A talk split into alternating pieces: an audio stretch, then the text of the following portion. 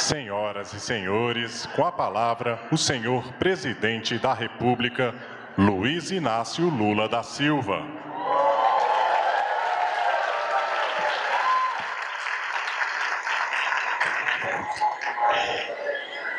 Eu vou fingir que estou dentro do Congresso Nacional e vou declarar lido meu discurso, porque já são quase uma hora da tarde. Eu cheguei um pouco atrasado porque estava dando uma entrevista e eu tenho que pedir desculpas e tentar permitir que vocês almocem, porque afinal de contas nós estamos falando de fome e de comida na tarde de hoje. Eu quero agradecer ao governador do Piauí, o companheiro Rafael, e ao governador da Bahia, o companheiro Jerônimo. Quero agradecer aos deputados e senadores, senadoras e deputadas, aos ministros e ministras, e, sinceramente, não vou ler o meu discurso. Se alguém quiser, publique nos anais da história. Eu vou apenas dizer algumas coisas que é necessário dizer. Primeiro, nós estamos assumindo o compromisso de que dia 20 de março começará a ser feito o pagamento desse programa. Então fique atento, porque é a partir do dia 20 de março. Segundo, eu queria que vocês levassem em conta que esse não é um programa de um governo. Esse não é um programa de um presidente da República. Esse é um programa da sociedade brasileira. E que só vai dar certo se a sociedade brasileira assumir a responsabilidade de fiscalizar o cadastro único que nós estamos fazendo. Porque o programa só dará certo se o cadastro permitir que o benefício chegue exatamente às mulheres, aos homens e às crianças que precisam desse dinheiro. Por isso, companheiro Wellington, eu queria pedir, primeiro, a fiscalização da imprensa brasileira, que pudesse fiscalizar esse programa com muita seriedade. Porque se tiver alguém que não mereça, esse alguém não vai receber. O programa é só para as pessoas que estão em condições de pobreza. A segunda coisa é que eu queria pedir que o Ministério Público Federal tratasse de partilhar um convênio com o Ministério Wellington para fiscalizar que o Ministério Público Estadual em cada estado pudesse fazer um convênio com o Ministério para fiscalizar. Que as igrejas, que os sindicatos, que as prefeituras, que todo mundo fiscalize. Porque se não houver fiscalização, esse dinheiro não pode chegar na mão de ninguém que não seja as pessoas. E nós não queremos intermediário.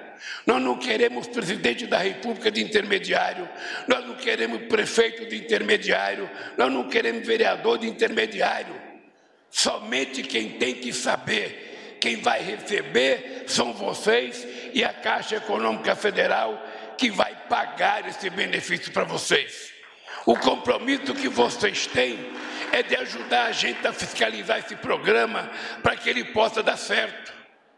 Houve uma vez uma primeira-dama, chamada Dona Ruth Cardoso, que disse que os programas sociais que eram feitos até outro tempo, era melhor jogar dinheiro de helicóptero, porque chegava na mão das pessoas, do que você ter um programa sem um cadastro único para entregar o dinheiro.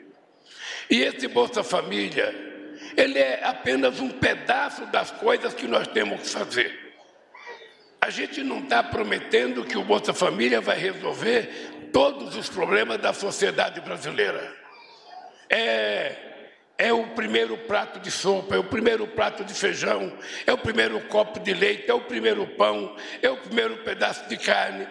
Mas junto com isso, tem que vir uma política de crescimento econômico, de geração de empregos e de transferência de renda através do salário, que é o que importa para o trabalhador. Eu não sei se vocês perceberam, hoje foi publicado os dados do último trimestre do ano, sabe? A economia brasileira não cresceu a nada, nada o ano passado. Então, o desafio que nós temos agora, companheiros, é fazer a economia voltar a crescer.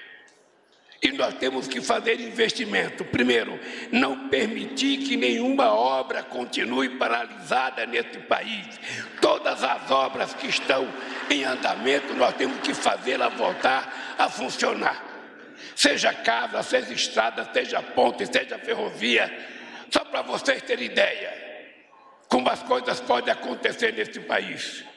Nos últimos quatro anos, o ex-presidente investiu apenas 20 bilhões de reais em obras de infraestrutura. Nós, somente esse ano, já anunciamos 23 bilhões. Ou seja, num ano, nós vamos colocar mais dinheiro do que eles colocaram em quatro. Isso deve valer para a educação, isso deve valer para a saúde, isso deve valer para casa, deve valer para a escola, para a creche porque senão a gente não gera o emprego que a gente precisa gerar. Eu lembro que uma vez, o companheiro Jacques Wagner era ministro do Trabalho, e nós inventamos, porque tinha sido uma peça de campanha, de criar o primeiro emprego nesse país. E nós mandamos um projeto de lei para o Congresso Nacional. O Congresso Nacional aprovou o projeto de lei do mais emprego a gente garantia 200 reais para cada empregador que empregasse o trabalhador. O Wagner se lembra disso. Ninguém contratou ninguém porque a gente oferecia 200 reais. Entretanto, quando a economia começou a crescer, nós geramos 22 milhões de empregos durante o período do nosso governo. Só vai gerar emprego se a economia crescer. E a economia, para crescer, é preciso, primeiro, que haja investimento privado. E se não houver investimento privado, que haja investimento público. Não é que a gente quer que o Estado faça as coisas que o privado tem que fazer. Mas se o governo federal não investir dinheiro como indutor do desenvolvimento, nada vai acontecer. E eu quero dizer para vocês aqui que a gente está lançando um programa a Caixa Econômica Federal, o Banco do Brasil, o BNB, o BASA, o BNDES, pode ter certeza que vão voltar a investir dinheiro para gerar empregos, gerar desenvolvimento e gerar distribuição de renda efetiva para esse país. Nós não podemos aceitar a ideia da notícia de hoje. A Petrobras ela entregou de dividendos mais de 215 bilhões de reais, quando ela deveria ter investido metade no crescimento econômico desse país, na indústria brasileira, na indústria naval, na indústria de óleo e gás. A Petrobras, ao invés de investir, ela resolveu agraciar os acionistas minoritários com 215 bilhões teve um lucro de 195 bilhões. E quanto foi o investimento da Petrobras? Quase nada. Porque a Petrobras, que no nosso tempo era uma empresa de desenvolvimento desse país, agora é uma empresa exportadora de óleo cru. Não foi para isso que nós descobrimos o pré-sal.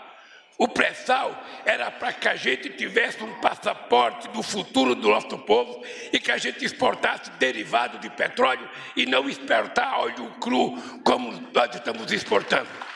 Então é importante dizer, é importante dizer, companheiro Wellington, que você vai ter muito mais dinheiro para cumprir com o seu programa se a gente fizer as coisas acontecerem de verdade nesse país. E é importante saber que as empresas brasileiras, os bancos brasileiros, têm que pensar primeiro nesse país, para depois pensar nos seus lucros ou pensar nos seus acionistas. Vai ser assim daqui para frente, para a gente poder mudar a história do país. Viva o Bolsa Família!